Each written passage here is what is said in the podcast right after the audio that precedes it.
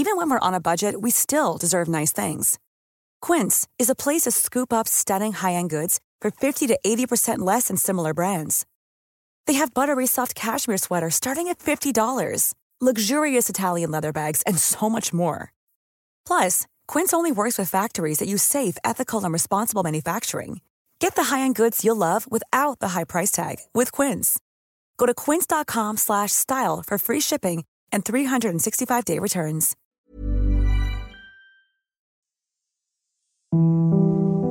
Hier ist der astrologische Podcast Astropod.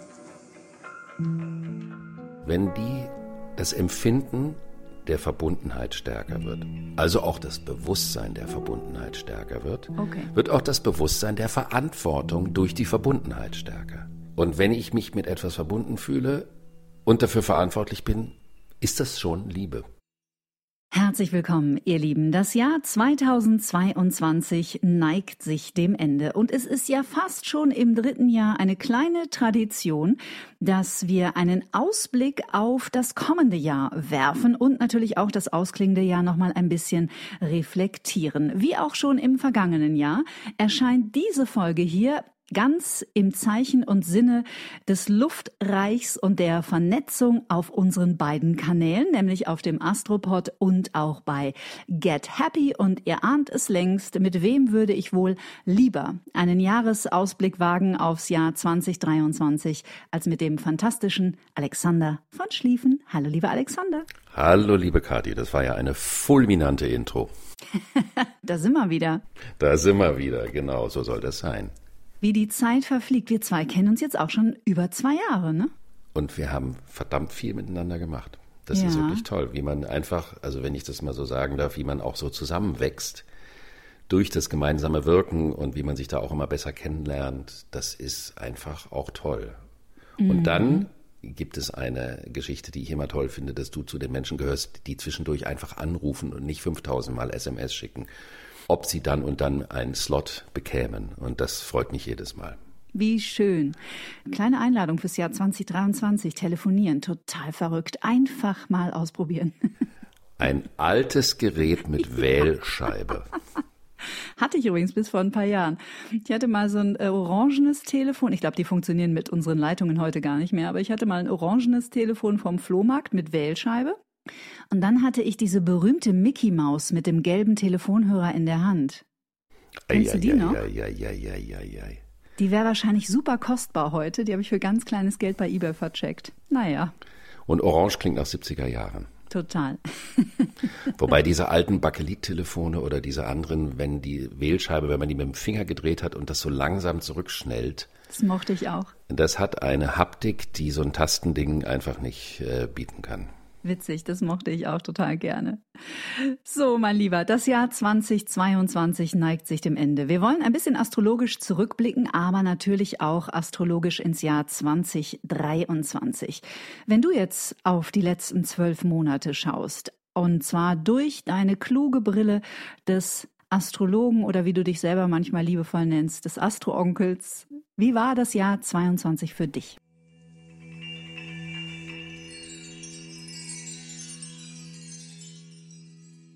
Also es war ein unglaublich anstrengendes Jahr auf jeden Fall, hat man ja auch gemerkt, für alle Menschen. Der Druck war groß und es ist ja das zweite Jahr des Epochenwandels, des Übergangs, der ja nicht wie mit einem Lichtschalter von der einen Sekunde auf die andere angeht und dann ist die neue Epoche da, sondern wir man kann sagen, wir wirklich, wir arbeiten uns mit allen Widerständen und Krisen und Zweifeln und so weiter in diese neue Epoche rein. Und ich persönlich bin ganz froh, weil ja jetzt mittlerweile der Begriff Zeitenwende publik geworden ist in der Politik und wir ja damals die Idee hatten, dass dieses Buch über das Luftzeitalter unbedingt im Jahr 21 auf den Markt kommen muss, weil im Jahr 22 das Bewusstsein, dass es eine größere Wende ist als nur eine Corona-Krise, den Menschen immer greifbarer wird. Und dann hätte das einen anderen Kontext gehabt, so ein Buch im Übergang zu einer Luftepoche, wenn sowieso alle über Zeitenwende reden. Und äh, dieser Aspekt ist natürlich nicht zu verachten. Und dann ist es eben diese krasse Konstellation des Jahres 22, die wir alle gemerkt haben, Nämlich, dass die langsam laufenden Planeten Pluto, Saturn, Neptun, Jupiter und Uranus in fünf aufeinanderfolgenden Zeichen nebeneinander zu stehen kam. Das habe ich ja in dem Buch die Stasi-Konstellation genannt, nämlich dass die, man könnte sagen, die Führungskräfte der Supermächte, wobei ich solche Begriffe prinzipiell nicht mag, aber nur um das zu illustrieren, dass die also in einem U-Bahn-Abteil sind und normalerweise würden die da überall sich verteilt äh, hinsetzen, damit die auch sich gegenseitig besprechen können und unter Umständen das Gefühl haben, sie können Dinge machen, die die anderen nicht mitbekommen. Aber in diesem Fall ist es so wie in der Berliner U-Bahn, teilweise auch in der Londoner U-Bahn, wo man nebeneinander sitzt. Also mhm. nicht nur in Zweierreihen hintereinander, sondern da gibt's eben so Sektionen, wo man richtig nebeneinander sitzt. Und dann kann man sich vorstellen, dass diese fünf äh, Mächte nebeneinander auf einer Bank saßen und immer noch sitzen. Und das bedeutet, dass wenn der eine eine Bewegung macht und denkt, das mache ich jetzt für mich, dass ein, sofort eine Kettenreaktion auslöst. Und wenn man sich das Jahr 22 aus dieser Perspektive anschaut, dann ist es erstaunlich, was in der Welt passiert ist, nämlich dass man fast sagen kann, dass kaum Bewegungen möglich waren, ohne dass sofort Reaktionen kamen. Und auch, dass neue Bündnisse oder Bündnisstärkungen stattgefunden haben, passt auch zu dieser Konstellation. Und jetzt müssen wir uns halt überlegen, dass das im individuellen Leben ja auch so gewesen ist. Also dass man auf Empfindungen, Gedanken, Aktivitäten sofort Resonanzen kam was ja konstruktiv genutzt werden kann im Sinne der persönlichen Bewusstwerdung, was man für einen Kurs hat, worum es eigentlich geht, welche Bewusstwerdung überhaupt ansteht. Aber es ist eben so, dass permanent irgendwas in Bewegung war. Und das ist natürlich vor dem Hintergrund dieser dazugehörigen Epochenübergangsungewissheiten natürlich ganz schön mächtig Mhm. Aber es gehört eben dazu. Es, wenn die Konstellationen so sind, dann möchte der Himmel das, dass es so ist. Also das ist ja nicht, was wir Astrologen uns ausdenken oder da rein interpretieren, sondern das sind real die Konstellationen gewesen. Mhm. Und das wird auch noch langfristige Konsequenzen haben, dieses, diese Stasi-Fünfer-Kette. Also ich finde es ganz schön, dass du das nochmal betonst, ähm, auch was diesen Epochenwandel angeht, weil ich mich sehr gut daran erinnere, dass wir vor einem Jahr, und das war ja auch das Feedback, was wir von den Menschen bekommen haben, die uns zuhören bei Get Happy und auch hier im Astropod, doch immer wieder die Frage gestellt bekommen haben, wann ist es denn endlich vorbei nach diesem ganzen Irrsinn 2021? Und ich weiß nicht, wie es euch geht, aber auch mir ist jetzt 22 nochmal klar geworden, dass das hält uns noch in Atem, dieser Zeitenwandel, dieser Paradigmenwechsel, ähm, dieser Aufbruch in eine vielleicht ganz neue Erde. Gibt es übrigens ein fantastisches Buch von Eckart Tolle, das diesen Titel trägt und das passt ähm, wie Faust aufs Auge zu dieser Zeit, in der wir gerade leben. Es ist nichts, was über Nacht geschieht und ich finde, zumindest war das meine Erfahrung in diesem Jahr, je mehr ich in die Akzeptanz gekommen bin, dass es so ist, je mehr ich mitgegangen bin in diesem wilden Gewässer, das ist ja ein bisschen wie beim Canoeing oder beim Rafting, wenn du anfängst, gegen die Wellen zu kämpfen oder, oder gegen die Strömung zu kämpfen, dich aufzulehnen und zu versuchen, den Kampf gegen die Natur zu gewinnen, dann kenterst du. Und ich fand, 22 war ein wunderbares Jahr zu lernen, lass dich ein auf diesen Wechsel, werde elastischer. Damit meine ich nicht, werde gleichgültig, sondern geh mit, akzeptiere, dass da gerade etwas Altes geht und etwas Neues entsteht und dass das ordentlich Wirbel macht. Weißt du, wie ich meine? Das weiß ich. Jetzt habe ich nur eine Frage. Äh, hast du schon mal Rafting gemacht? Mm -mm. Ich leider auch noch nicht. Ich dachte schon jetzt, dass ich jetzt neidisch auf dich sein dürfte. Aber ich kenne es vom Motorradfahren. Okay. Da ist es nämlich auch so, und zwar, wenn man über buckelige Pisten fährt. Wenn du auf dem Motorrad versuchst, die Erschütterung, die von unten kommt, zu halten, also sprich, du klammerst dich an deine Griffe und du wirst ganz steif und unbeweglich, dann ist es unerträglich auf dem Bike. Und wenn du aber geschmeidig mitgehst und dich einlässt auf die Erschütterung, die von unten kommt, dann wird es viel leichter und es kostet dich keine Kraft mehr und du fängst an, mehr und mehr zu vertrauen in dieses Unbekannte, Weil wenn du es nur gewohnt bist, Asphalt zu fahren und fährst dann plötzlich über Geröll oder Schotterpisten, da kriegst du aber mal kurz ein bisschen, äh, ähm, ja, Schweiß, möchte ich mal sagen, unter den Achseln. Das klingt so, wie es ist, als wenn man ein Pilzgemälde macht oder ein Solo in einem Jazzstück macht, weil man vorher nicht weiß, was geschieht und es immer darum geht, darauf zu reagieren, was kommen möchte und nicht, was will ich. Aber das ist ja sowieso ein großes Thema mit dem, was will ich und was will durch mich. Mhm. Also auch als ein Aspekt der Konstellation, in denen wir uns gegenwärtig befinden. Mhm. Denn der Planet Neptun befindet sich nach wie vor und auch das ganze Jahr 2023 in seinem eigenen Zeichen Fische immer noch. Und das ist die Frage nach der höchsten Instanz des Willens.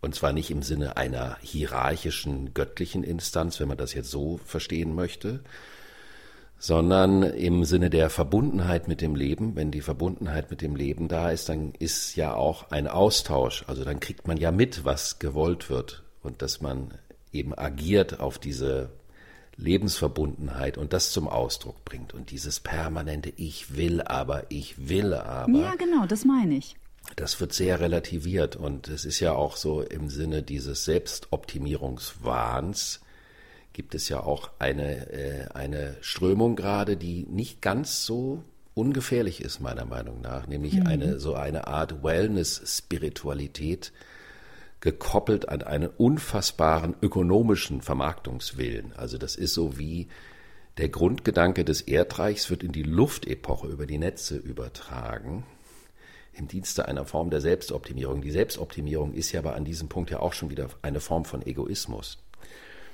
Damit ich optimal funktionieren kann. Und ich finde, dass die Konstellation Neptun in den Fischen schon eine äh, Einladung ist, die Motivation dahinter tiefer zu reflektieren. Denn es mhm. ist eine schöne Konstellation. Neptun in den Fischen ist eine so zauberhafte Konstellation, die ja auch nur ganz selten stattfindet.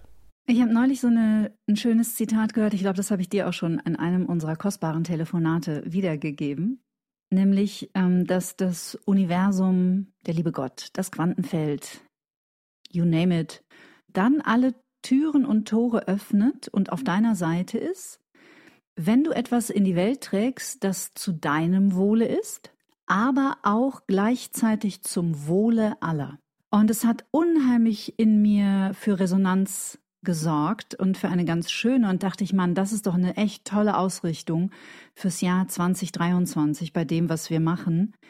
Ist es zu meinem Wohle, weil ich glaube fest daran, wir sind die Veränderung, wir beginnen bei uns, wir fangen an, uns liebevoll zu begegnen, mit uns in Verbundenheit zu kommen, weil dann können wir anderen liebevoll begegnen und mit ihnen in Verbundenheit kommen.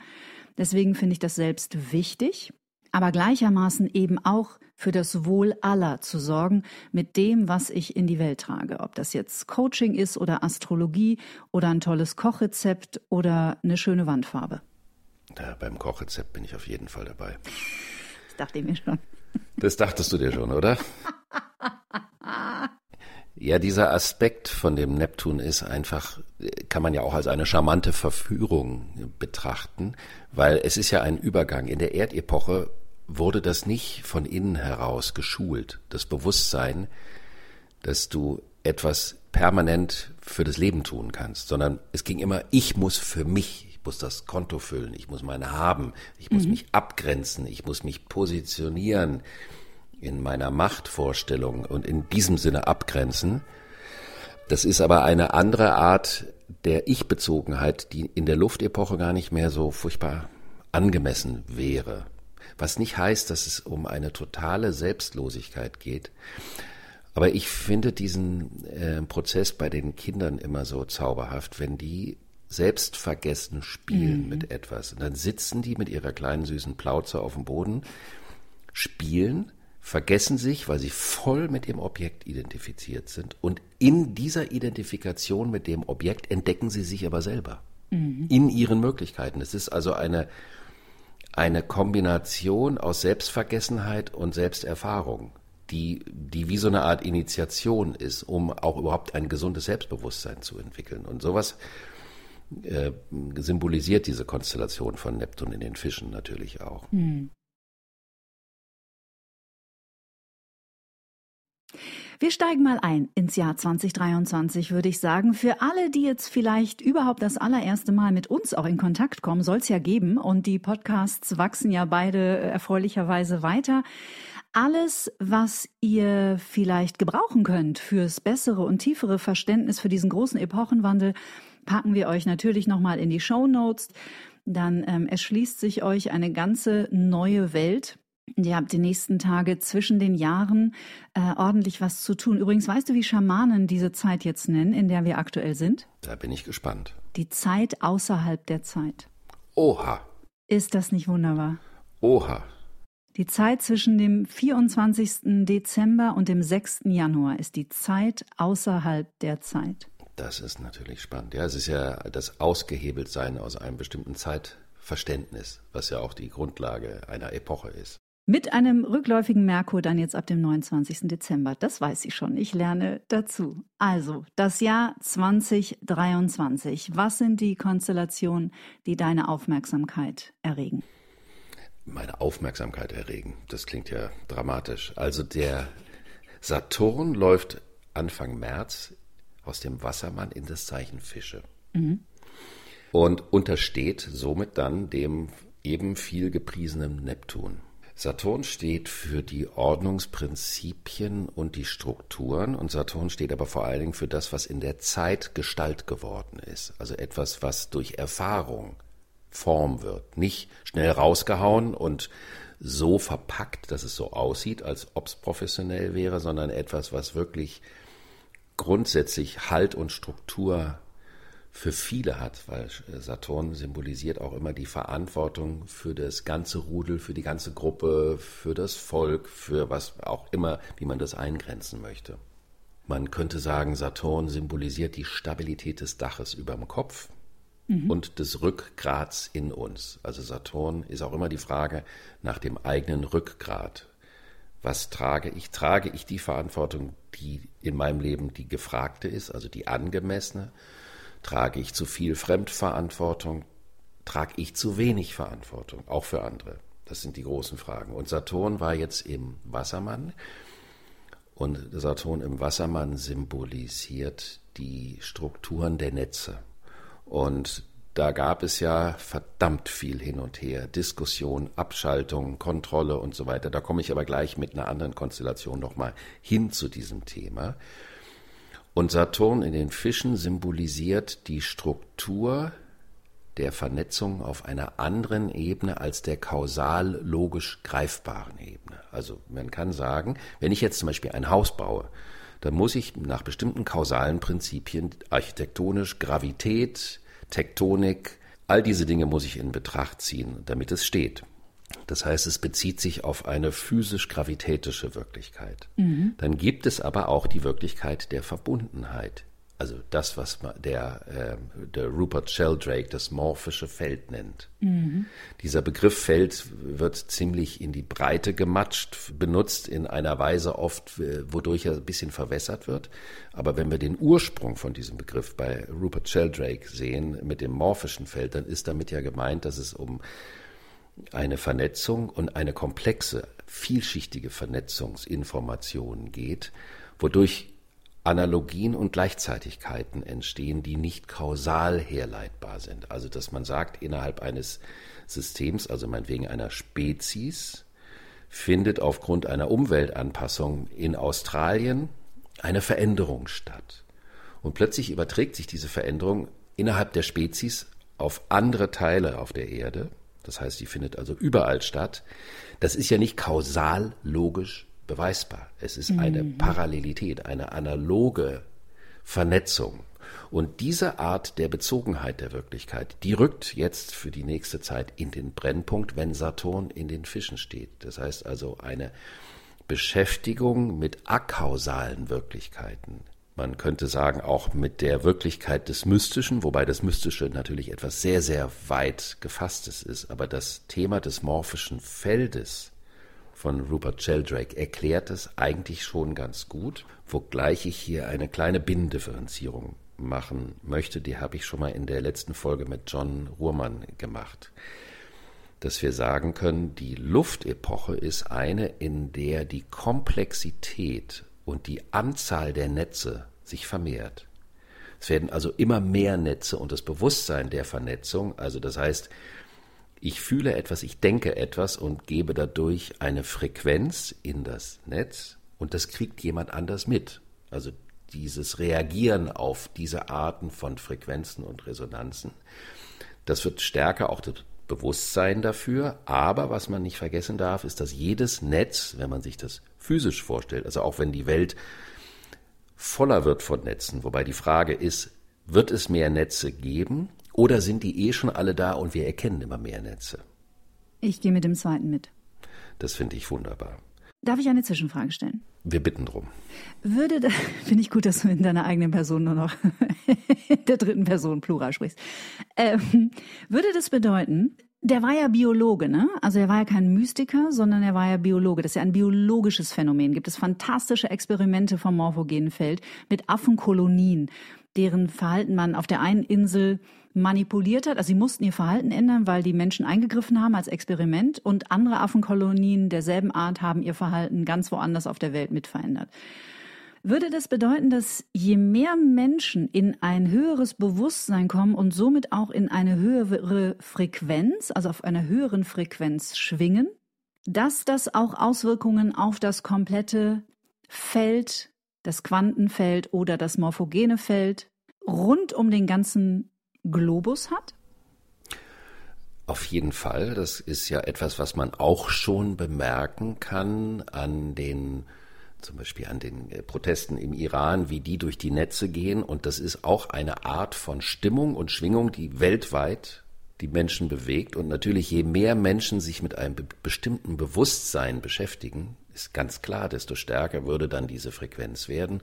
Und das führt natürlich dazu, dass das dann auch irgendwann unvermeidlich wird, sich damit zu beschäftigen, mit dem Thema. Also insofern klar, nur der Punkt, der mir jetzt wichtig ist bei Saturn in den Fischen, wenn uns also bewusster wird, wie viel Vernetzung da ist, und wenn man sich versucht mal optisch vorzustellen, dass der Himmel nur noch voll ist mit tausenden Millionen von Netzen, jedes einzelne Netz, wenn man sich ein Netz anguckt, wie ein Fischernetz, hat diese Knotenpunkte und die Verbindungslinien. Und das Entscheidende bei jedem Netz ist aber, dass jedes Netz auch ein Loch hat. Mhm. Das heißt, kein Netz kann die gesamte Wirklichkeit erfassen. Das einzige Element, was die gesamte Wirklichkeit erfasst, ist das Wasser, weil im Wasser alles verbunden ist. Das ist ja die Epoche, die nach der Luftepoche kommt, ist die Wasserepoche. Also könnte man sagen, die Netze führen uns in das Wasser. Sie sind die Vorstufe zum totalen Bewusstsein der Verbundenheit, was durch das Wasser symbolisiert wird. Und das ist ein Teil dieser Konstellation Saturn in den Fischen, also auch zu differenzieren zwischen den differenzierten Informationen in den Netzen einerseits und der totalen Verbundenheit durch das Element Wasser. Wann wird das soweit sein? In 200 Jahren haben wir noch ein bisschen Zeit. Das schaffe ich nicht. Nicht, ich nicht zu früh aufgeben. nicht zu früh aufgeben. Ich hoffe, dass ich schon so oft inkarniert bin, dass ich jetzt endlich nach Hause kann. Deswegen, ich weiß nicht, ob ich in 200 Jahren noch hier sein kann.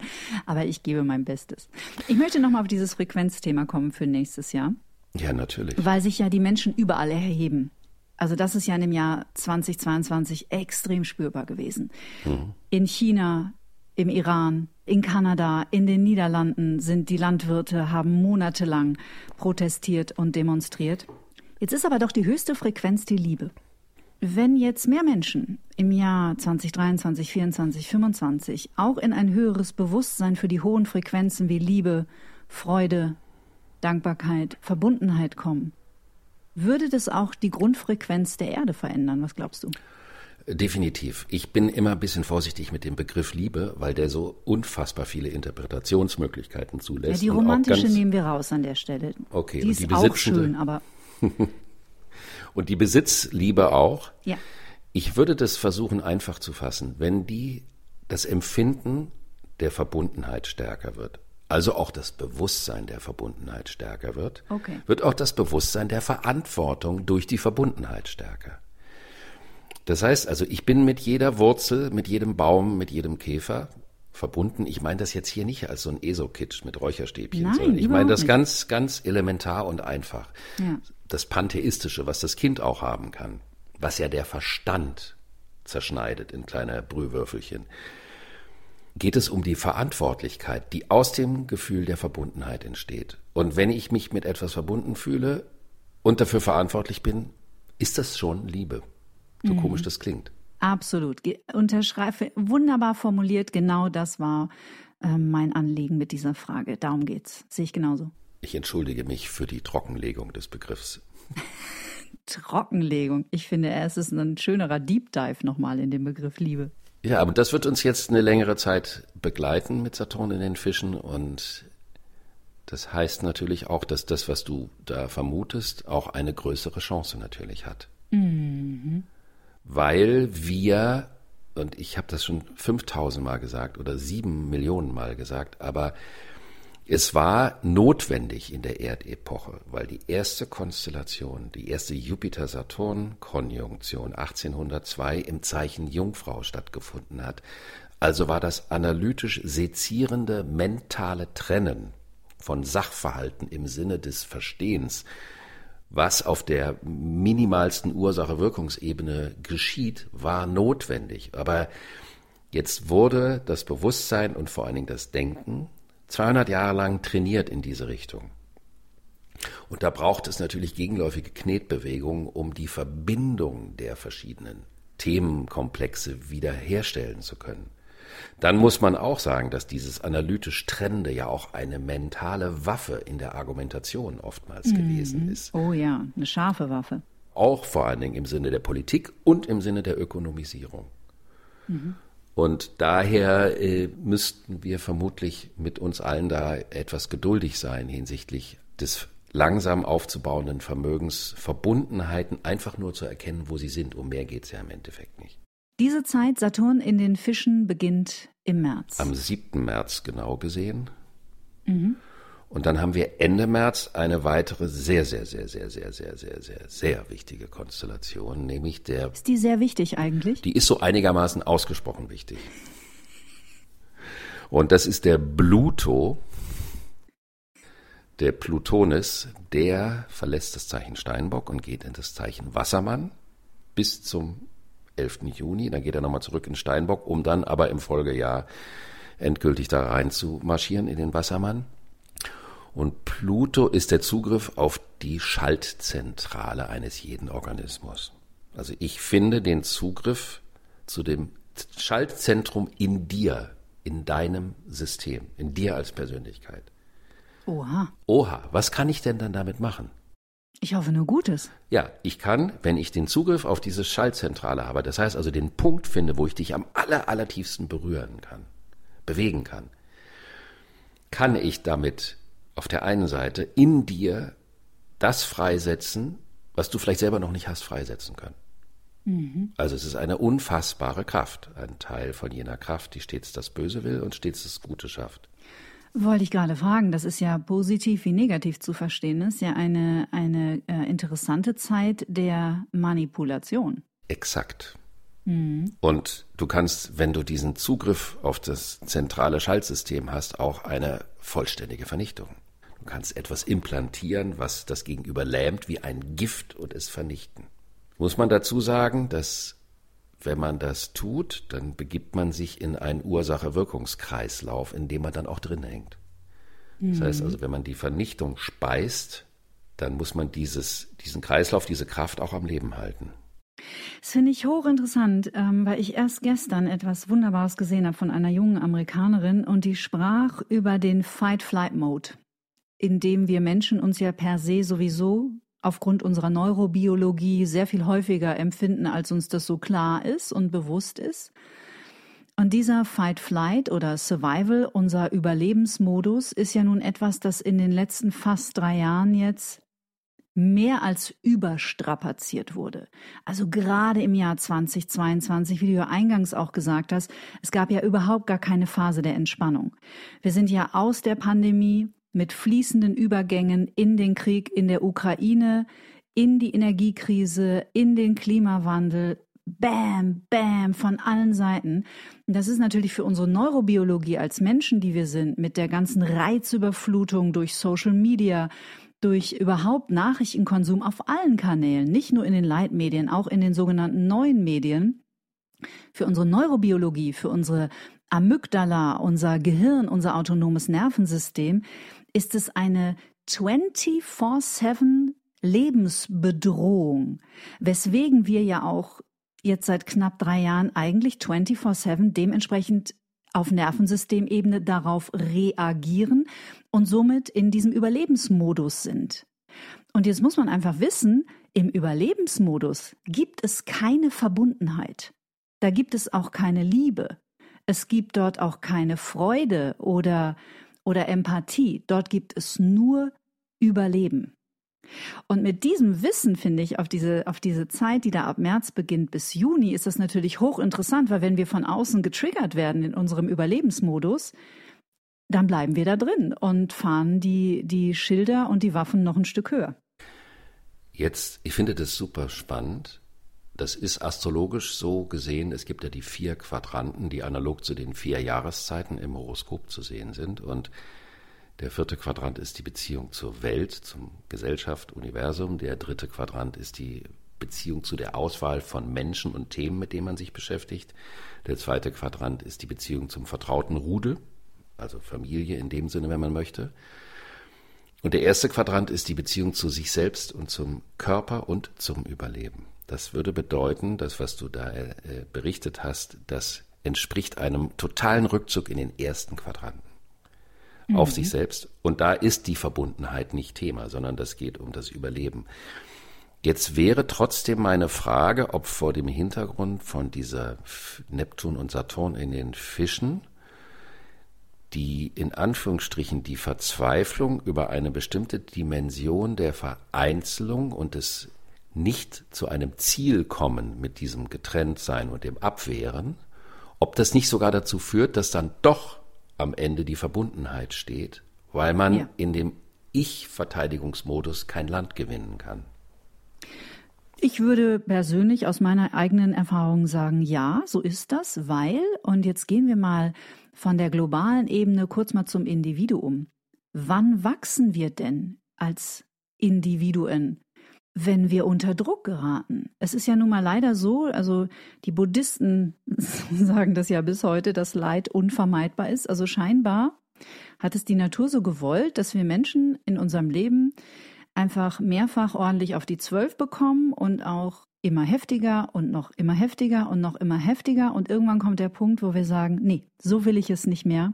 Ich schaue mir das jetzt an und gehe in die Verantwortung und räume das auf. Ich heile die Traumata meiner Ahnen mit, meiner Familie, meiner eigenen. Ich gehe in die volle Verantwortung. Und ich glaube fest, dass das das Kollektiv genauso betrifft. Wäre ja ein Weg, auf den das hinzusteuern scheint. So ja. fühlt es sich an. Ja. Also für mich zumindest. Für dich? Würde der astrologischen Konstellation auf jeden Fall entsprechen. Auf jeden Fall entsprechen. Mhm. Auch die Sinnlosigkeit einer Vernichtung, jetzt kann man sagen, das wusste man schon immer, aber es wird doch eine bestimmte Dimension der Sinnlosigkeit durch die Vernetzung sichtbar, durch die Vernetzung auch eine bestimmte Informationsvernetzung. Was ein Teil dieser Machtthematik ist, weil Pluto im Steinbock, wo er jetzt lange war, symbolisiert, dass man den Zugriff durch die Regelwerke hat. Durch die Regeln kann man eine gewisse Kontrolle ausüben. Das ist natürlich eine ziemlich trockene an, das ist wirklich eine trockene Angelegenheit. Es ist ja auch eine Zunahme von Regelwerken und Regeln zu beobachten in allen Bereichen der Wunsch nach mehr Regeln. Und ähm, Pluto im Wassermann bedeutet, wer hat die Kontrolle über die Netze? Mhm. Das ist das ganz große Thema. Wie gehen wir mit der Möglichkeit um, in den Netzen, also Energie in die Netze einzuspeisen, die etwas bewirkt? Also wenn ich jetzt erstmal sage, neutral, bewirken, real, Wirkung auslösen, das wäre Pluto, welche Art von Wirkung möchte ich auslösen? Möchte ich eine Wirkung auslösen, die befreiend für die Autonomie, für die Eigenverantwortung, für das kollektive Bewusstsein ist? Oder möchte ich die totale inhaltliche Kontrolle über die Netze haben? Mhm. Und dieser Punkt ist ganz zentral, der wird sich in den nächsten Jahren, wird sich da einiges entscheiden. Wer an welchen Punkten welche Kontrolle über die Netze hat, Dazu braucht es eben auch solche Geschichten wie diesen ganzen Kram mit dem Musk und dem Twitter, dass man hier und dort an Grenzen stößt, was geht und was geht nicht, damit das Bewusstsein dafür geschärft wird, dass Pluto im Wassermann nicht bedeuten soll, ich habe die Kontrolle über die Netze, sondern die Netze sind eine unterstützende Struktur, um auch lebensförderliche Energien zu multiplizieren in die Welt herein. Mhm. Nicht im Sinne des Erdreichs nur für mich, damit nur meine Meinung und meine Sichtweise gildet, sondern dass wir gemeinsam, dass man kooperieren kann. Das wäre das Thema. Also das Ziel von Pluto im Wassermann wäre das konstruktive Nutzen aller Kräfte zu, im Dienste der Kooperation, im Dienste der Improvisation, um jetzt mal wieder ein Bild aus der Musik da reinzubringen. Gerade in, in, in diesem Bereich wo es ja darum geht, dass jeder Einzelne vielleicht sogar eine ganz starke Persönlichkeit hat. Und dann kommt man zusammen und macht zusammen, kreiert etwas, was über das hinausgeht, was jeder Einzelne schaffen kann. Mhm. Und die Schattenseite ist die absolut monopolistische Kontrolle über bestimmte Teile oder Strukturen der Netzwerke. Mhm. Sehr interessant, weil das hast du ja vor zwei Jahren auch schon gesagt, ne? Und wie es so mit Persönlichkeiten also ich bin bei Elon Musk wirklich so wahnsinnig hin und her gerissen. Auf der einen Seite fasziniert er mich total äh, und auf der anderen Seite finde ich den auch sehr furchteinflößend. Also da schlagen in meiner Brust wirklich zwei Herzen. Und ich finde es hochinteressant, was so, er ist ja nicht der Einzige. Also im Grunde genommen ein Mark Zuckerberg, der mit Meta die Herrschaft über äh, andere soziale Netze hat, ist vielleicht momentan so ein bisschen aus dem Fokus der Öffentlichkeit, aber der hat die Fäden ja trotzdem noch in der Hand. Und ich weiß aus meiner Erfahrung und auch von vielen, vielen, vielen tausenden anderen Menschen in Deutschland, dass gerade 22 unglaublich viele Profile gehackt wurden auf Instagram oder auch auf Facebook Fake-Profilseiten wurden erstellt. Und äh, wer dann versucht hat, mit Meta mal in Kontakt zu kommen und sich praktisch seine Persönlichkeitsrechte zurückzuholen, der wird aber ganz schön gestaunt haben, weil die Chance ist bei Null. Man erreicht dort niemanden, man trifft dort nicht auf offene Ohren, man bekommt einfach überhaupt keine Antwort und hat wirklich keine Chance. Und selbst wenn man rechtlich dagegen vorgeht, hat man so gut wie keine Chance. Ein unglaublicher Machtkampf. Und Typen wie Zuckerberg, Silvio Berlusconi jetzt aktuell im Gespräch für die Pro7 Sat1 Gruppe. Zum Zeitpunkt unserer Aufzeichnung äh, scheint sich Elon Musk bei Twitter erledigt zu haben. Ähm, wie entwickeln sich diese Charaktere im Jahr 2023? Was glaubst du? Oder kann man das noch gar nicht einschätzen? Also äh, Musk hat äh, mit dem Jahreswechsel eine Konstellation, das ist der Saturn, der über seine Mars-Mondknoten-Konstellation im achten Haus läuft und Mars im Wassermann, Mondknoten im achten Haus bedeutet, ich möchte den Steuerknüppel haben.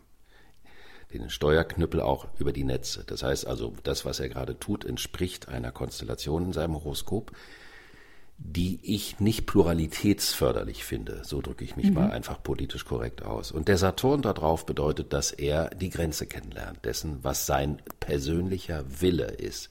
Er behauptet Ach, das mit ist ja nie schlecht.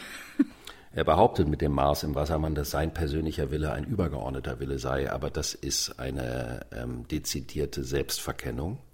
Mhm. Und ich habe ja äh, durch die Deutung von Pluto im Wassermann, glaube ich, klar gemacht, worum es gehen sollte und welche Gefahren da sind. Und ich würde mich deswegen an diesem Punkt auf diese ganzen Figuren individuell gar nicht mehr einzulassen, geneigt sein, weil es ja offensichtlich ist, welche Spur dort verfolgt wird und welche Spur im Sinne einer Erweiterung der Luftepoche ist und welche nicht. Und ihr Lieben, finde ich wunderbar, können wir sofort äh, das Thema dann wechseln. Energie folgt der Aufmerksamkeit. Das heißt, je mehr wir unsere Aufmerksamkeit auf die richten, die wir eigentlich gerne äh, hinter verschlossenen Türen, also wir wünschen Ihnen alles, alles Liebe von Herzen, Gute und nur das Allerbeste. Schreibt mal eine Karte. Aber klar, je mehr wir uns mit dem beschäftigen, je mehr Aufmerksamkeit wir dem schenken, was wir eigentlich gerne loswerden würden, umso mehr stärken wir es. Deswegen würde ich diese Postkarte, die du gerade formuliert hast, definitiv nicht unterschreiben. Aber wir haben Ende April eine Finsternis. Mhm im Aspekt zu diesem Pluto. Und das heißt, dass das ein Zeitpunkt ist, an dem Revierkämpfe dazu führen können, dass das Bewusstsein dessen, wie man sich zu verhalten hätte oder was angemessen wäre, sich zu verhalten, wo man vielleicht auch sich für einsetzt, damit bestimmte Dinge nicht geschehen, das wird in dieser Zeit auf den Punkt gebracht durch eine solche Finsternis. Finsternisse wirken ja oftmals nach. Dann haben wir Anfang des Jahres die ganze Zeit den Jupiter im Zeichen Widder. Darüber haben wir auch schon mal in der Astropod-Folge natürlich gesprochen. Bis zum 16. Mai. Jupiter im Widder bedeutet, ich will. Was kann ich Neues wollen? Und das ist jetzt zum Beispiel ein Aspekt, der natürlich auch astrologisch interessant ist, nachdem der Jupiter die ganze Zeit in den Fischen war. Und das heißt also, meine persönlichen Aspirationen, es wäre angemessen, wenn die im Einklang mit dem größeren Ganzen wären. Und Jupiter im Widder kann uns aber dazu verführen, zu stark auf den Ego-Willen zu pochen. Aber das ist ja der Grund, warum in der Astrologie dieses Zyklische heißt, zuerst ist er in den Fischen, da kriegt er eine Information, die wir dann in den Widder übertragen sollen.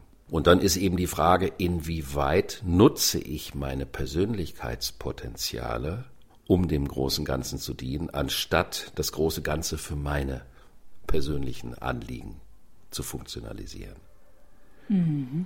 Und Jupiter geht ab dem 16. Mai in das Zeichen Stier, Stur, und da geht es um das Thema der Ressourcen. Welche Perspektiven haben wir mit den natürlichen Ressourcen? Welche natürlichen Ressourcen sind Optionen für die Zukunft? Und Stier ist ein pragmatisches Zeichen, also ein Zeichen, wo es wirklich darum geht, was man konkret umsetzen und machen kann. Das ist ja ein Erdzeichen. Also geht es in dieser Zeit nicht so sehr um ideologische Varianten, sondern um das, womit man konkret arbeiten kann. Ich habe ja auch in meinem Buch immer wieder auf das Thema des Pilzes hingewiesen. Mhm. Welche komplexen Möglichkeiten in diesem Lebewesen drin sind. Und vielleicht darf ich das an der Stelle nochmal erwähnen. Ich bin 2015 auf die Pilze gestoßen und habe sie in Anführungsstrichen zufällig, wir wissen ja, wie das mit den Dingen, die uns zufallen ist, entdeckt und habe mich dann dazu entschieden, das mal zu versuchen zu malen, ohne zu wissen, ob das überhaupt funktioniert, weil es war ein Motiv, was von der Ikonografie her keinen zentralen Stellenwert auch in der Malereigeschichte hat, was aber gleichzeitig einen ungeheuren Freiraum bedeutet. Und das wurde wie ein Lauffeuer und das war ja wie eine Art äh, Myzel-Virus. Äh, das heißt, ich habe jahrelang Pilze gemalt und während des Umsetzens dieses Motivs plötzlich das Thema überhaupt entdeckt. Dann haben mir Menschen Texte zugeschickt. Das heißt also erst im Prozess des Tuns habe ich erkannt, womit ich mich eigentlich beschäftige und bin so auch überhaupt in dieses Thema eingeführt worden und habe die Faszination und natürlich Bücher, alle Bücher auch von dem Sohn äh, Merlin Sheldrake über Pilze, Fantastik, Fungi und diese ganzen Geschichten und das ist wie eine Zusammenführung gewesen, auch passend zu dem Thema der Luftepoche. Und das kann auch in diesem Kontext in den nächsten Jahren immer stärker kommen, dass wir merken, wo wir Ressourcen haben, wo wir sie in dem Potenzial, wie sie vorhanden sind, nicht wirklich wertschätzen oder erkannt haben bisher. Also die Pilze sind in aller Munde. Ich finde es wunderbar, dass sie dich gefunden haben, weil du bist ja ähm, möchte mal sagen, fast ein Pilzbotschafter. Und ich finde es ja auch hochinteressant, das kommt mir jetzt gerade erst zum ersten Mal, dass die Pilze dich ja im Erdreich gefunden haben, die ja auch tief unter der Erde eigentlich ihr größtes Netz spannen und jetzt gerade erst ans Licht kommen. Und ich war in diesem Jahr in Amerika und dort ähm, findest du in den Supermärkten ganze Regale, wo nur Supplements aus Pilzen gemacht stehen, die das Immunsystem unterstützen, die antiviral sind, die antibakteriell sind, die ähm, etc. den Körper unterstützen. Und äh, das darf ich schon mal spoilern. 2023 wird es bei Get Happy mit einem Münchner Wissenschaftler von der TU eine Folge zu Pilzen geben. Oh, wie schön. Da bin ich sehr gespannt. Ja, wir haben dann zwei Tage nach dem Übergang von Jupiter im Stier, läuft er über den Pluto, also auch wieder über diese Machtkonstellation. Und das sind so knirschende Momente, mhm.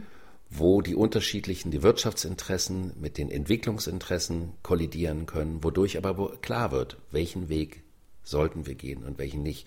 Und die Sichtweise auf die Dinge, wie auch zum Beispiel die, die Luftenergie oder Solarenergie, das verändert sich ja mit dem Fortschreiten auch permanent. Also die, das sind ja erstmal Produkte aus der Endphase des Erdreichs in Antizipation der Luftepoche die vor ein paar Jahren noch ganz anders eingeschätzt wurden, als man das heute tut. Also auf dieser Ebene würde ich in, der, in dem Jahr 23 oder auch in den Folgejahren einiges erwarten. Jetzt kann man natürlich sagen, kausal verursacht durch die Gas- und Ölproblematik. Aus der astrologischen Perspektive würde man sagen, es steht sowieso an, weil wir in eine neue Epoche kommen, anders mit den mhm. Ressourcen umzugehen weil der Epochenherrscher ist der Uranus im Stier und Uranus im Stier heißt eine Innovation des Umgangs mit Energieressourcen. Mhm.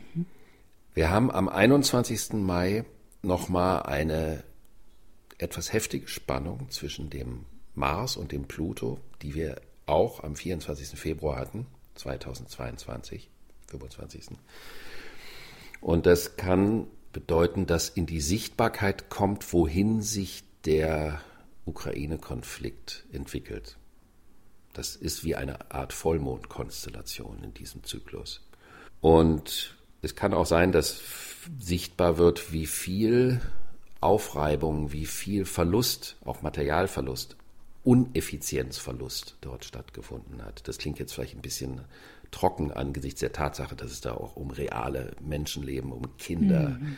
Mhm. um Familien, um Krankenhäuser und diese ganzen Geschichten geht. Aber das ist also ein Zeitpunkt, wo an, auf, an dieser Riesenbaustelle etwas sichtbar werden müsste. Und dann haben wir Anfang Juni eine Konstellation, da trifft der Jupiter auf den Drachenkopf.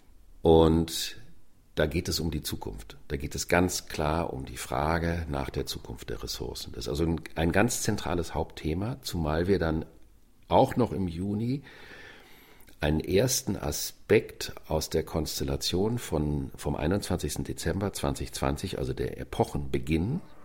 Jupiter und Saturn treffen sich das erste Mal seit Dezember 2020 wieder in einem Aspekt miteinander, in einem Sextil.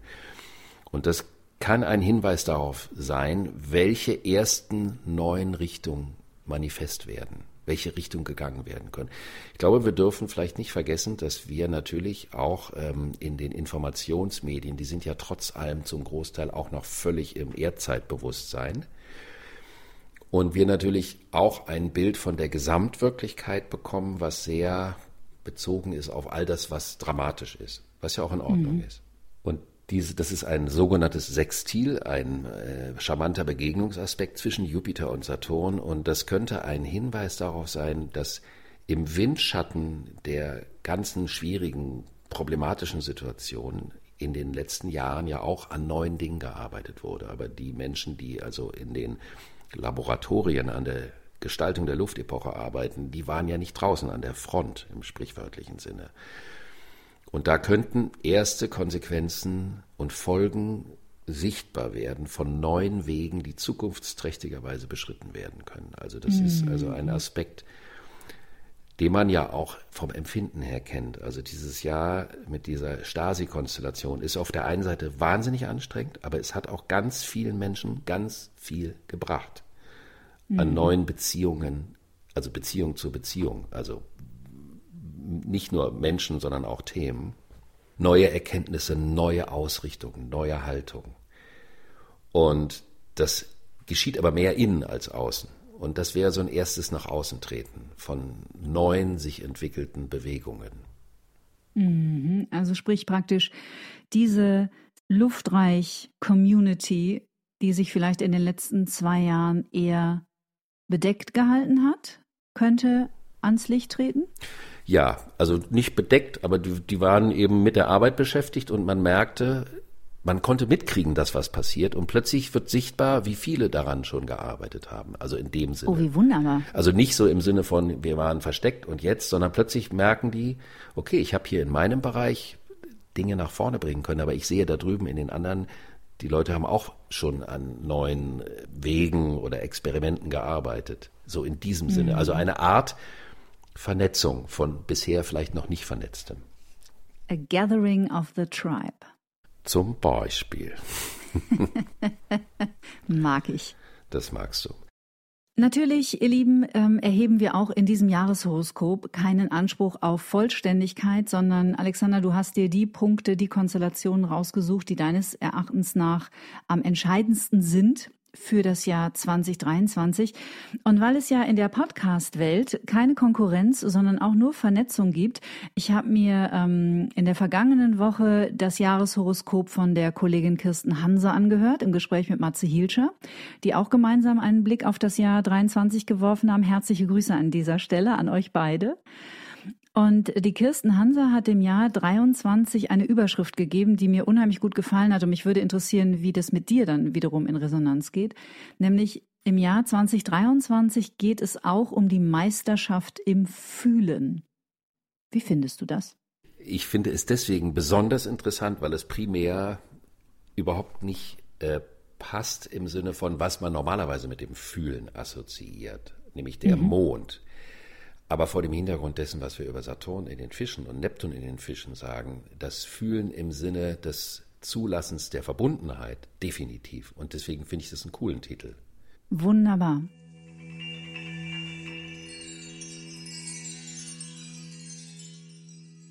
Wir haben es im Astropod schon mal angekündigt. Ich weiß, ihr lauert drauf, weil alle wollen immer wissen, aber was passiert mit meinem Sternzeichen im nächsten Jahr? Und wir haben uns in diesem Jahr äh, nach Rücksprache mit dem Chef im Ring, nämlich dem Astrologen in dieser Konstellation, darauf geeinigt, dass wir es dieses Jahr anders machen. Lieber Alexander, du wirst nämlich nicht einen Blick auf das Tierkreiszeichen werfen, sondern auf unsere Aszendenten.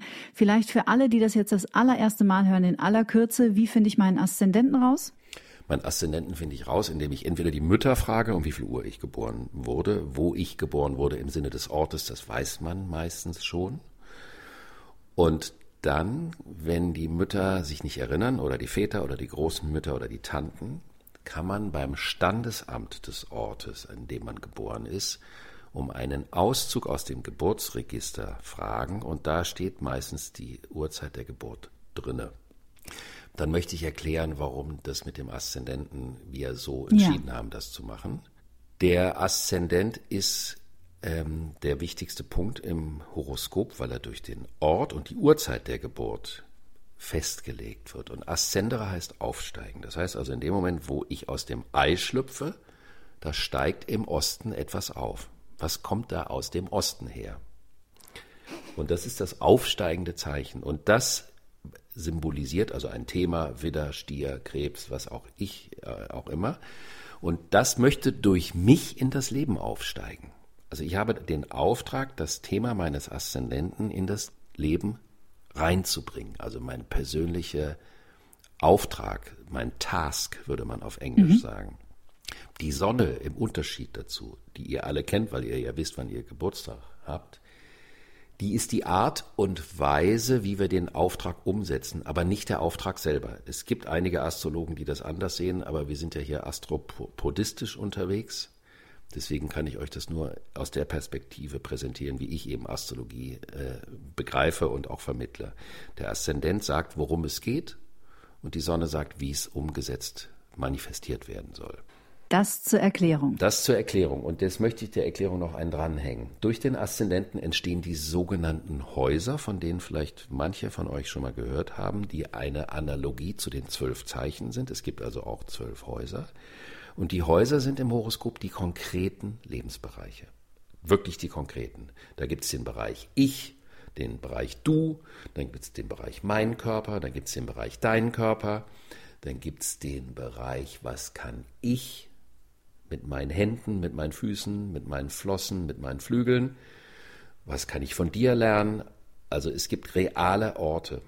Das heißt also, wenn ich über eine aktuelle Konstellation am Himmel, über den Aszendenten spreche, bezieht es sich auf das konkrete Lebensthema, mit dem jemand zu tun hat.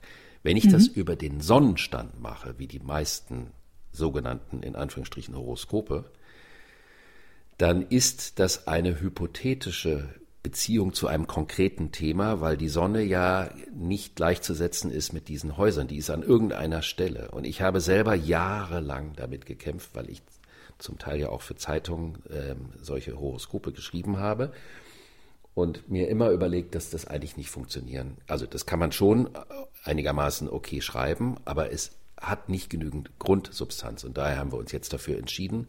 Plus der Tatsache, dass immer mehr Menschen ihren Aszendenten kennen, das kommt dem natürlich entgegen, weil ja die Astrologie eine Sprache der Luftepoche und nicht der Erdepoche ist. Ja. Aber wir beginnen trotzdem mit dem Aszendenten Widder. Das können wir sehr gerne machen. Und für den Aszendenten Widder ist es ein Jahr des Neubeginns, weil Anfang des Jahres bis Mitte Mai der Jupiter durch das erste Haus läuft, also über den Aszendenten. Und das bedeutet, ich brauche für mich persönlich eine neue Aufgabe. Ich brauche etwas, was eine neue Challenge ist, um mal so ein bisschen aktuell sprachlich mich da reinzubringen. Nicht eine random Challenge, sondern eine reale Challenge, etwas, was wie ein Abenteuer sich anfühlt, was mich am besten sogar für die nächsten zwölf Jahre begleitet. Oh, wow.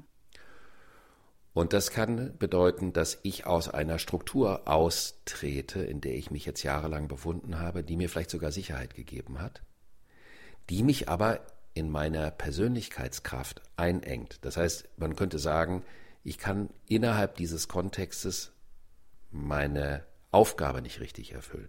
Also muss ich etwas Neues. Ich brauche eine persönliche neue Herausforderung. Die kann beruflicher Natur sein. Es kann auch sein, dass man sich persönlich was sucht, äh, eine neue Art auch der körperlichen Aktivität, um sich aufzupeppen. Dieser Aspekt hat auch viel zu tun mit der vitalen Kraft, dass man merkt, es ist so wie ich bin mit der vitalen Kraft in den Kontexten, in denen ich bisher gelebt habe, untertourig gefahren. Mhm. Ich brauche eine neue vitale Energie, die auch eine neue Aufgabe bedeuten kann. Jetzt kommt dazu, weil der Saturn sich im zwölften Haus dann befinden täte, dass es hier um erste Schritte in eine neue Richtung geht und man das Gefühl hat, dass man die Struktur dessen, was man kreieren möchte, noch nicht so richtig greifen kann, was aber nicht schlimm ist. Das Entscheidende ist, dass man den Mut zu einem neuen Abenteuer in Angriff nimmt. Und das wird sich dann auch körperlich bemerkbar machen. Marathon, ich höre dir trapsen. Das wäre doch mal ein ganz, ganz, ganz fettes Thema. Und dazu gehört für die Widder-Aszendenten, dass man sich dessen bewusst wird, welche Menschen sind echte Weggefährten, mit wem kann ich was bauen, also welche Netzwerke oder welche persönlichen Netze im Sinne der Weggefährten? Sind diejenigen, mit denen ich wirklich was kreieren kann und welches sind die Adabais, also die immer nur dabei sind und äh, vielleicht ein bisschen applaudieren, aber nicht wirklich beitragen zum Gelingen. Das wäre also ein ganz zentrales Thema für den Widder-Aszendenten. Also eine Chance, einen Sprung in etwas Unbekanntes zu wagen, mit der Option, mehr Lebendigkeit, mehr Freude und mehr Abenteuergeist im Leben zu haben. Na, das klingt doch ganz wunderbar. Die Stieraszendenten. Bei den Stieraszendenten geht es um das Thema des Vertrauens.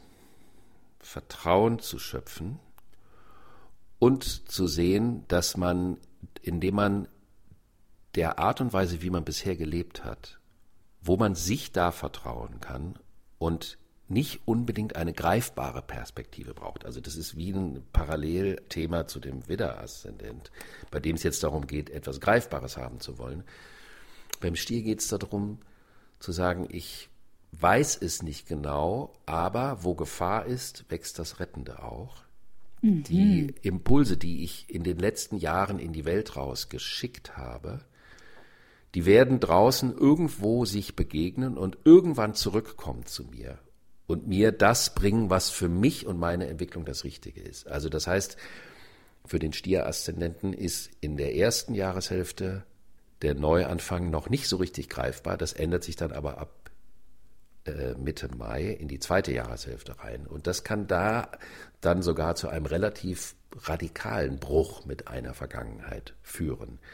Im Sinne von, dass man das Gefühl hat, viele Entscheidungen auf Basis von Sicherheit, das ist ja das Thema des Stiers, engen die eigene vitale Energie ein. Und da muss man jetzt einen radikalen Cut machen. Also das, der Stier den ich ja auch manchmal gerne stur nenne, der ist nicht jemand, der von sich aus entscheidet. Der, der sitzt aus. Und wenn es dann aber vom Tisch knallt, dann knallt es richtig. Also man muss jetzt keine Angst haben als Stierassistenten, dass alles nächstes Jahr knallt. Aber ein Bruch wäre legitim, angemessen im Sinne eines Neuanfangs, nicht im Sinne der Zerstörung. Die Zwillinge-Aszendenten.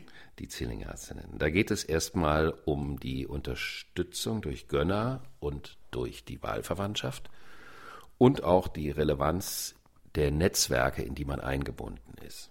Es geht auch um das Thema der stärkeren gesellschaftlichen Positionierung mit den eigenen Anliegen oder auch der eigenen Haltung, also ob diese jetzt politisch sei oder hinsichtlich einer gesellschaftlich-sozialen Verantwortung, sich dort wesentlich stärker zu positionieren.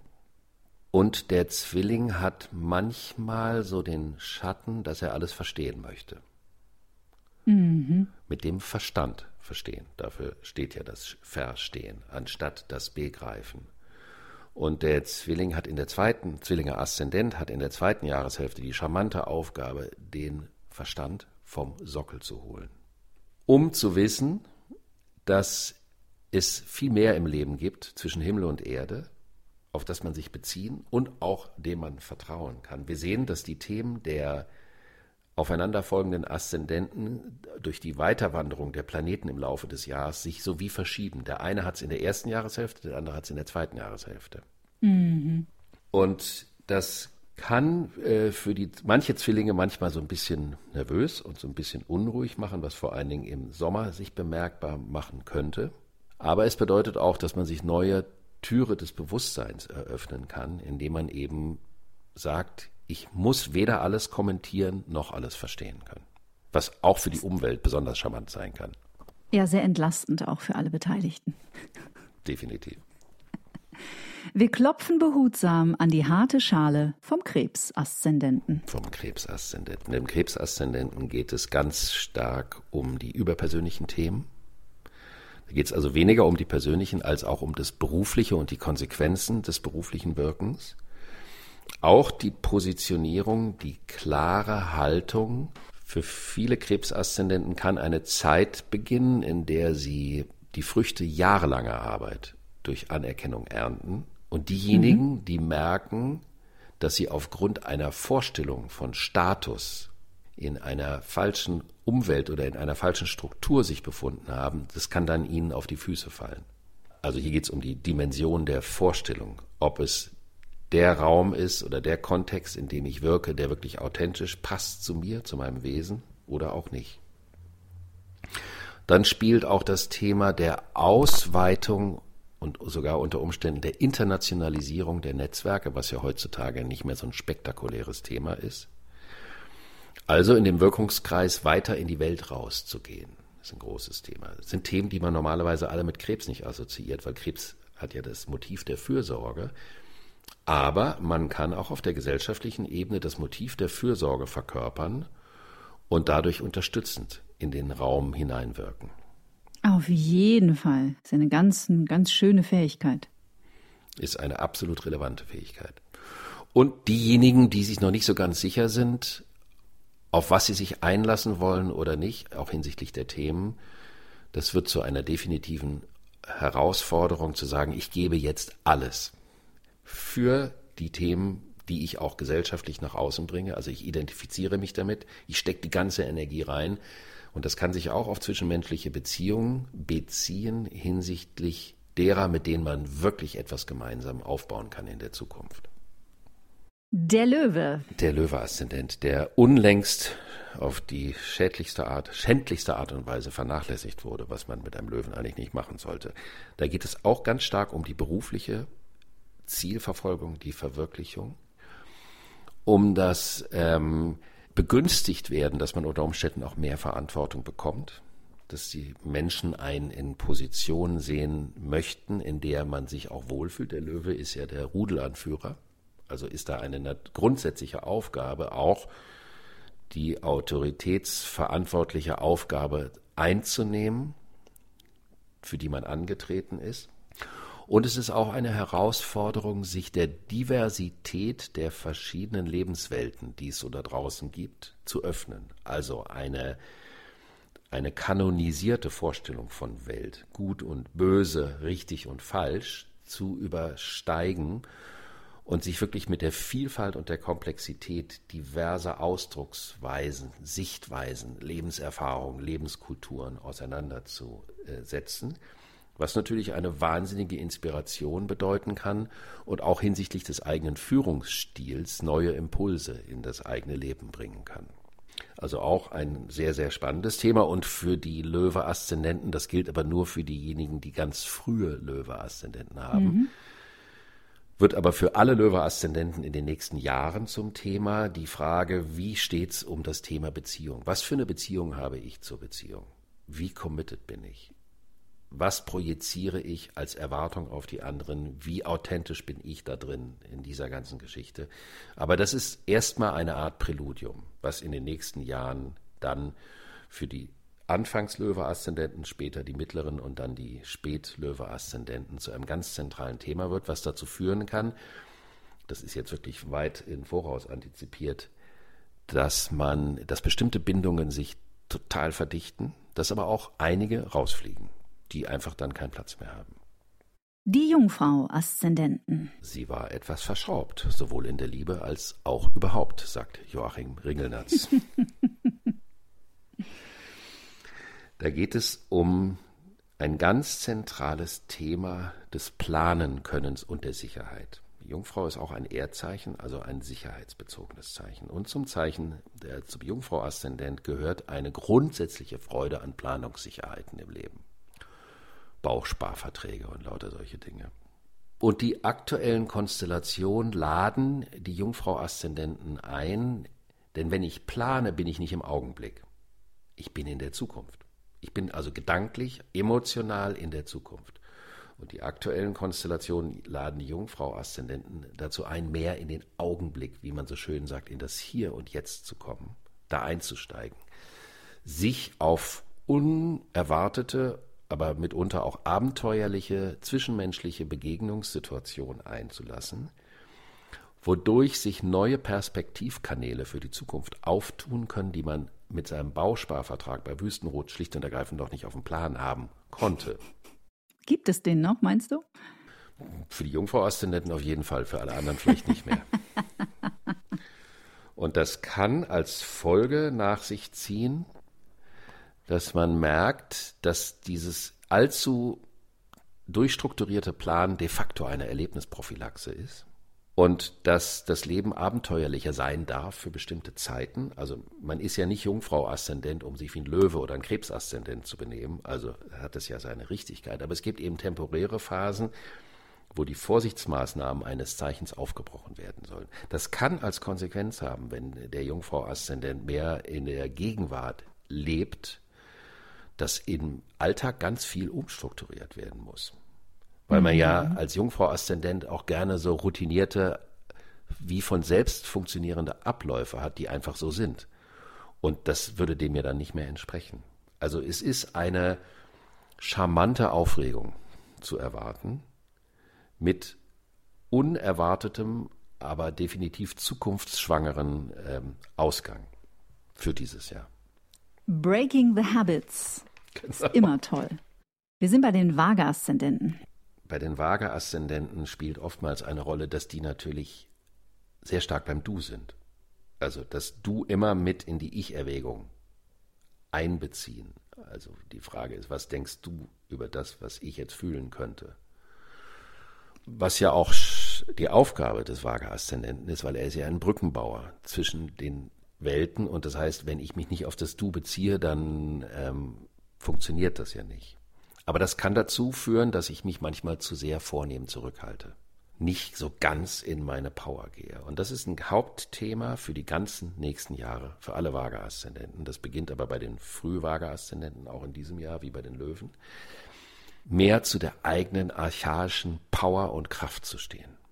Also astrologisch würde man sagen, mehr zum Pluto zu stehen der Pluto mhm. in mir. Was kann ich in anderen Menschen bewirken? Wie mutig bin ich, meine echte Power der Verführung zu zeigen? Oder wo unterdrücke ich die aus Angst, nicht geliebt zu werden? Und beides hat Konsequenzen, weil der Jupiter durch den Begegnungsbereich im Horoskop läuft, heißt das, je mehr die Waage-Aszendenten sich trauen, ihre Power zu zeigen, desto mehr Türen öffnen sich in den Beziehungen. Das heißt also entweder innerhalb bestehender Beziehungen eröffnen sich neue Horizonte durch mehr Power, kann man sich vorstellen, oder aber es finden neue Begegnungen statt mit Optionsscheinen ohne Ende. Und zwar unkompliziert. Begegnungen vielleicht auch mit Menschen aus ganz anderen Lebenskontexten, wodurch neue Varianten des Bezogenseins sich auftun können. Also und es kann auch ein sowohl als auch geben. Es kann sein, dass eine bestehende Beziehung an Festigkeit gewinnt und trotzdem kommen neue Menschen in das Leben. Und wenn jemand sagt, das ist nicht mehr up to date, kann das bedeuten, dass eben was Neues, up to date haftes ins Leben reinspazieren könnte. Sehr interessant, weil das sowohl als auch passt ja exzellent zur Waage. Genau. Ja. Super, genau. Schön. Sowohl als auch. Es ist nicht unbedingt die Zeit großer vertraglicher Bindungen nach dem Motto Marmor, Stein und Eisen bricht, weil es um das Ausloten der eigenen Vitalität geht und Begegnungen, die das fördern oder eben nicht. Der Skorpion-Aszendent. Im Skorpion-Aszendenten geht es um das emotionale Leben, Verantwortung für die eigenen Emotionen stärker zu übernehmen vielleicht auch Verantwortung für Menschen, für die man fürsorglicherweise aufgestellt ist, zu übernehmen, was aber auch bedeuten kann, sich aus bestimmten Verantwortungen, die nur struktureller Art sind, herauszubefreien, rauszugehen, um dadurch auch langfristig gesehen eine neue Rolle in dem persönlichen Umfeld einnehmen zu können, eine andere Rolle der Verantwortlichkeit. Es gibt ja so, das ist so wie der, der Pflichtbesuch bei Tante Gertrud, mit einem schrecklichen trockenen Kuchen und einer Tasse Tee. Und das macht man dann halt immer so, weil es so ist. Wer kennt es nicht? Und das muss nicht engagiert sein. Aber hier geht es um ein engagiertes Involviertsein für andere. Und man darf ja nicht vergessen, weil der Skorpion-Aszendent ja einer ist, der sich dem Leben eher vorsichtig nähert, weil es ja darum geht, dass es immer um alles oder nichts geht. Und das kann natürlich bedeuten, jede Entscheidung kann ein Totalgewinn oder ein Totalverlust sein. Das ist ja ein extremer äh, Aszendent. Und hier geht es natürlich darum, Zutrauen zu gewinnen, was sich vor allen Dingen in der zweiten Jahreshälfte in den Begegnungen spiegelt, weil in der zweiten Jahreshälfte der Jupiter und dann auch im Folgejahr Jupiter und Uranus im, im Bereich der Begegnungen stattfinden. Das heißt, da gibt es ganz, ganz viele Überraschungen. Das heißt also eine Vorbereitung hinsichtlich des Umgangs mit dem persönlichen emotionalen Leben, mit dem Innenleben, mit der emotionalen Verantwortung führt zu einer totalen Qualitätsveränderung im Beziehungsbereich in der Folge, was ja das eine Hauptthema des Skorpion-Aszendentens ist. Und selbst wenn ein Skorpion-Aszendent nicht in einer Beziehung ist, ist es aufgrund einer Beziehung, dass er nicht in einer Beziehung ist. Denn wenn er nicht in einer Beziehung ist, dann möchte er die Kontrolle durch eine Beziehung über das eigene Leben nicht verlieren, was also auch eine Beziehungsmotivation ist. Das nicht zu vergessen. Bitte hört das nochmal an. Das war einfach kompliziert, wie das Zeichen. Aszendent Schütze. Der Schütze-Aszendent hat ja das Thema, dass das Leben eine Reise ist. Man braucht, um zu reisen, die Vorstellung eines Ziels. Das Ziel ist aber eine Vorstellung und kein Ziel. Also das Ziel ist nicht das Ziel, sondern die Vorstellung ist das Ziel, damit man auf der Reise bleibt. Es muss immer weitergehen. Es muss eine neue Option geben, einen neuen Tag, eine Möglichkeit in die Zukunft, die man noch nicht kennt. Und in den ersten Monaten des Jahres befindet sich der Jupiter im Erlebnisbereich des Schützen. Das heißt also, das Ausleben von Lebensfreude, von der eigenen empfundenen Vitalität steht ganz stark im Zentrum.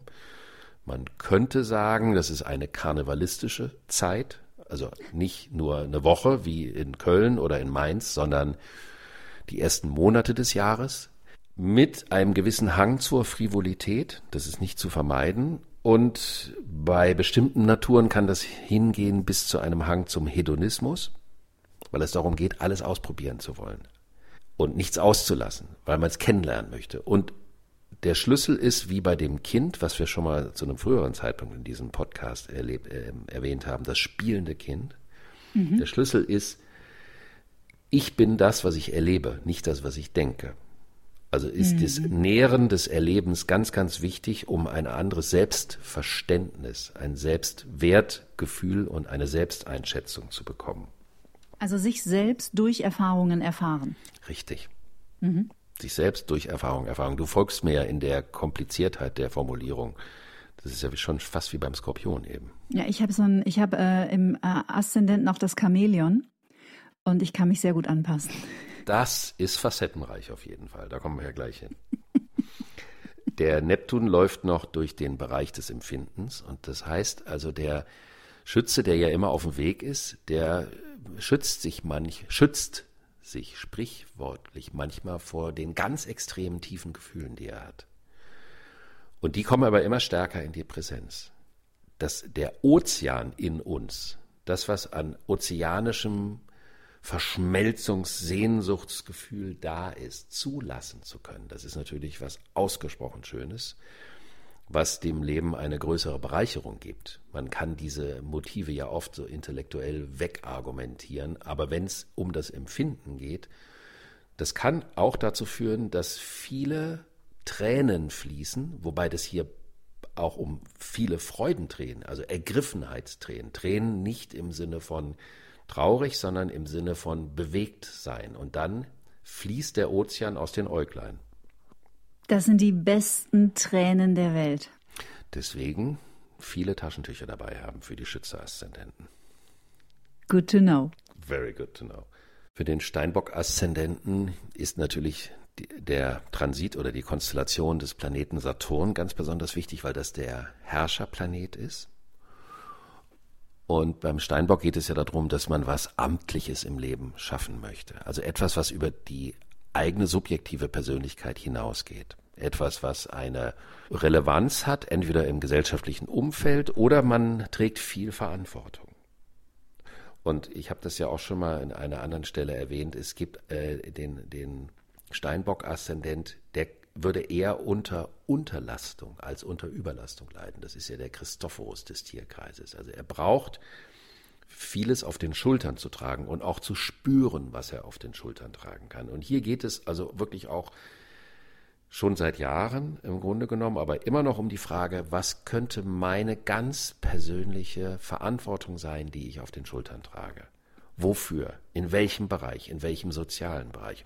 Und das ist hochinteressant, weil ja im Kontext dieses Epochenwandels sich unter Umständen neue Themen und Motive auftun, für die man mit seiner Fähigkeit zur Verantwortung einsetzen oder eintreten kann. Und dazu gehört, passend zum Epochenwandel, da ist der Steinbock-Aszendenten einer der extremsten davon Betroffenen, die persönliche Rolle, die man einnimmt, in dem Umfeld, in dem man lebt. Und da könnte man ja sagen, so ein Steinbock-Aszendent möchte immer eher so eine, so eine hehre, so eine, so eine in Anführungsstrichen alte Rolle einnehmen. Und hier geht es darum, mit dem Rollenverständnis, wer darf ich sein, wer muss ich sein, wer will ich sein, wer könnte ich sein, total zu spielen. Das ist etwas, was auch auf das Thema der geschlechtlichen, der sexuellen Neigung sich beziehen kann. Dass man irgendwie merkt, ich habe vieles im Leben, wo ich mich zu sehr eingeengt habe durch Rahmenvorgaben und Regelvorstellungen, denen ich mich unterordne. Was möchte ich alles ausprobieren? Wer mhm. könnte mhm. ich noch sein? Das ist also wirklich so, auch hier ein bisschen Karnevalismus, eine Art Rollenspiel, um eine neue, spezifizierte, überpersönliche Aufgabe zu finden. Im Laufe der Zeit. Hier geht es nie um Eile. Beim Steinbock geht es sowieso nicht um Eile, weil Steinbock und Saturn sind das Zeichen der Zeit. Also die Dinge, die Zeit brauchen, um ausreifen zu können.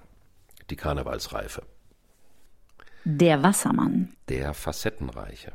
Das Auge des Insektes das hat ja lauter verschiedene Oberflächen. Und aus jedem Winkel sieht es was anderes, wenn man so ein Insektenauge vergrößert. Mhm. Und das ist eine Entsprechung des Zeichens des Wassermanns. Und Wassermann ist ja der Blick auf das Geschehen aus der Vogelperspektive. Von ganz außen. Und das kann bedeuten, dass man seine persönliche Aufgabe nicht findet, weil man immer draußen bleibt. Weil man aus vielem draußen geblieben ist. Jetzt hatten wir ja die ganze Zeit den Saturn im Wassermann. Das heißt also, alle Wassermann-Aszendenten sind schon seit geraumer Zeit, seit mindestens anderthalb Jahren, mit dem Thema beschäftigt, ich möchte nicht mehr nur Teil einer übergeordneten Struktur sein, in der ich wie in der Wuppertaler Schwebebahn oben eingehängt bin und mitfahre, aber auch gleichzeitig zu viel Abstand habe zu dem, wer ich im Persönlichen eigentlich sein kann. Ich möchte meine Aufgaben stärker personalisieren. Also man merkt hier auch die Nachbarschaft zum Steinbock, obwohl es ein anderes Thema ist. Es geht ganz stark auf Basis meiner bisherigen Erfahrung. Und das gilt natürlich mehr für Wassermann-Aszendenten mit ein bisschen mehr Lebenserfahrung als ganz, ganz junge. Auf meiner Basis meiner bisherigen Erfahrung, was könnte die Quintessenz sein? Meiner bisherigen Erfahrung, die dann in einer neuen Aufgabe kulminiert, die sich dann auch beruflich manifestieren kann und soll. Dazu kommt etwas, was ich persönlich, das ist aber jetzt eine subjektive Astro-Meinung von mir, das möchte ich differenzieren, eine Konstellation, die ich persönlich ganz toll finde, nämlich die Fortbildung, nicht im Sinne der Ausbildung, im Sinne von ich bilde den Geist aus und fort, sondern ich beschäftige mich mit dem, was ich kann und versuche das zu verbessern. Also jetzt mal ganz praktisch. Ich koche gerne. Ich habe aber noch nie asiatisch kochen gelernt. Also ich möchte das jetzt praktisch lernen, wie man das macht. Also es geht um das praktische Ausweiten, das praktische Fortbilden der handwerklichen Fähigkeiten. Diese handwerklichen Fähigkeiten können auch geistige Fähigkeiten sein, aber es sind die einfachen geistigen Fähigkeiten. Also zum Beispiel mit der Stimme. Das ist ja eh ein Riesenthema in der Luftepoche, das Thema Vocal Coaching. Ist es sinnvoll, dass ich an meiner Stimme was mache? Ist es sinnvoll, dass ich an meinem Sprachvermögen arbeite? Ist es sinnvoll, dass ich einen bestimmten Aspekt einer neuen Sprache lerne und sie in meine Fähigkeiten, in meine Toolbox, in meine Werkzeugkiste mit integriere? Und da schaffe ich mir die Basis, um aus einer zu großen Über-Ich-Struktur rauszukommen und mehr meine ganz persönliche Erfahrungsquintessenzaufgabe für die Zukunft zu finden. Also eine Konstellation, die ganz, ganz stark sich auf die Person selbst, auf das Individuum bezieht. Hier geht es nicht in erster Linie um Beziehung, hier geht es nicht um das Wirken in den sozialen Raum, hier geht es nicht um die Positionierung in der Gesellschaft, sondern hier dürfte ich jetzt mal den Begriff nennen, hier geht es de facto mal um eine Selbstoptimierung. Könnte der Bereich Schreiben darunter fallen? Der Bereich Schreiben fällt definitiv darunter, weil in dem Moment, wo du etwas, mit dem du dich lange beschäftigt hast, verschriftest, machst du dich, deine Person, deine Sprache und deine Vermittlung dessen, was du vermitteln hast, nach außen auf einer Ebene verbindlich, die ja deswegen genau aus dem Grund viele Leute äh, meiden, das auf sich zu nehmen. Es ist eine hervorragende Prüfung. Ich frage für einen Freund. Ich bin mir da ganz sicher. Wir sind ja mit dem Insektenauge unterwegs. So, mein Lieber, jetzt hast du es fast geschafft. Aszendent Fische. Aszendent Fische. Die Fische-Aszendenten haben ja eine besondere Aufgabe, weil es ist die Verbindung zum ganz Großen. Und das war in der Erdepoche so wahnsinnig schwierig, weil es niemanden interessierte. Es mhm. war das mhm. Gegenzeichen. Jungfrau, wo gehörst du genau hin? Was kannst du genau? Was machst du? Was kann man damit anfangen? Wie viel Geld kannst du damit verdienen? Welchen technischen Nutzen hat es? Und so weiter und so fort. Der Fisch ist aber derjenige, der mit dem großen Strom der Bewegung geht, um dann darin mitzugestalten. Und er ist sowas wie ein Götterbote des Paradieses, nämlich jemand, der durch seine Präsenz uns daran erinnert, wo und wie wir verbunden sind. Also in diesem Sinne so etwas, ein klein bisschen Märchenhaftes. Und jetzt war die letzten zwei Jahre der Saturn, der dafür steht, wo finde ich meine Struktur? Wo finde ich einen Rahmen, der zu mir passt? Der war im Verborgenen. Das heißt, viele Fischeraszendenten hatten das Gefühl, dass sie ihre Lebensstruktur nicht richtig finden können. Dass sie den Eindruck haben, sie schwimmen sprichwörtlich. Weil man möchte ja irgendwo so einen gewissen Plan auch als Fischeraszendent haben. Und das ändert sich Anfang März für die Frühfischer-Aszendenten und dann in den nächsten zwei Jahren für alle Fischer-Aszendenten, dass man plötzlich das Gefühl hat, jetzt weiß ich, welche Struktur, welchen Rahmen ich in meinem Leben brauche, welche äußeren Bedingungen ich brauche, welche Art von Verantwortung ich mit meinem Verbundenheitsbewusstsein übernehmen kann. Und da könnte man sagen, das ist so etwas wie aus dem Nebel der Ungewissheit herauszutreten. mit einer stetig wachsenden Gewissheit, dass vor allen Dingen all das, was in den vergangenen Jahren im Nebel war, vor allen Dingen nicht umsonst war. Das ist ein ganz großer Aspekt, weil wir ja auch in der Erdepoche für die Nebelnummer und für die Nebelphase, die Fischezeit, die balsamische Phase, die Reinigungsphase keinen Ort hatten. Wir mussten mhm. immer 24-7 Availability und linear durchmarschieren und zack, zack, zack, schneller, höher, weiter. Zu erkennen, dass diese Nebelphasen von unschätzbarem Wert sind, damit sie falsche Vorstellungen dekonstruieren können. Also falsche Ideen, die aus einer falschen gesellschaftlichen Anpassung, damit die sich wie in Luft auflösen kommen, können, damit man sein eigenes Authentisches finden kann. Ich höre gerade bei den Fischer-Aszendenten die Champagnerkorken knallen. Ist doch ein wunderbares Finale gewesen, unserer kleinen Aszendentenreise. Das stimmt. Und das haben wir das erste Mal in diesem größeren Stil gemacht. Lieber Alexander, ich danke dir von Herzen für all das Wissen, das du in die Welt trägst, das du mit uns teilst, nicht nur jetzt in diesem Jahreshoroskop, sondern wöchentlich in deinem großartigen Astropod in deinem Buch, in deinen vielen, vielen klugen Dingen, die du auch in den letzten 20 Jahren schon geteilt hast mit der Welt, für die die Welt scheinbar aufgrund des noch nicht anstehenden Epochenwandels nicht bereit war, aber umso schöner, dass es jetzt soweit ist und die Astrologie immer mehr Freunde auf der ganzen Welt bekommt und auch immer mehr immer mehr ernst genommen wird. Na, sie wird ein Bestandteil der Normalität, so kann man das ja. sagen. Es ist, weil es eine Vernetzungssprache ist. Und in einer Vernetzungsepoche brauchst du eine Vernetzungssprache. Also eine Sprache, die nicht das kausale Denken bedient, das wissen wir wie mittlerweile, wie das funktioniert, sondern eine Sprache, die das morphische Feld unterstützt. Und das ist natürlich die Astrologie, ist da ganz vorne an der Front. Es ist eine Sprache, es ist eine, es ist eine pure Leidenschaft. Es ist ein so wundervolles Thema. Und es geht immer weiter und immer weiter. Man kommt nie ans Ende. Und ich danke dir dafür, dass du mich auf dieser Reise so wundervoll begleitest und dass wir uns haben so wunderbar kennenlernen dürfen und so zusammengewachsen sind und unser Ping-Pong immer erfrischend ist. Von Herzen gerne, ihr Lieben. Wir danken natürlich auch euch fürs Zuhören. Bitte teilt diesen Podcast sehr gerne, völlig egal auf welcher Plattform, ob jetzt über Get Happy oder über den Astropod. Wir wollen gemeinsam etwas Wunderbares in dieser Welt kreieren und die Konkurrenz im alten Jahr lassen oder zumindest den Konkurrenzgedanken. Auf die Konkurrenz haben wir ja nicht automatisch ein. Planning for your next trip?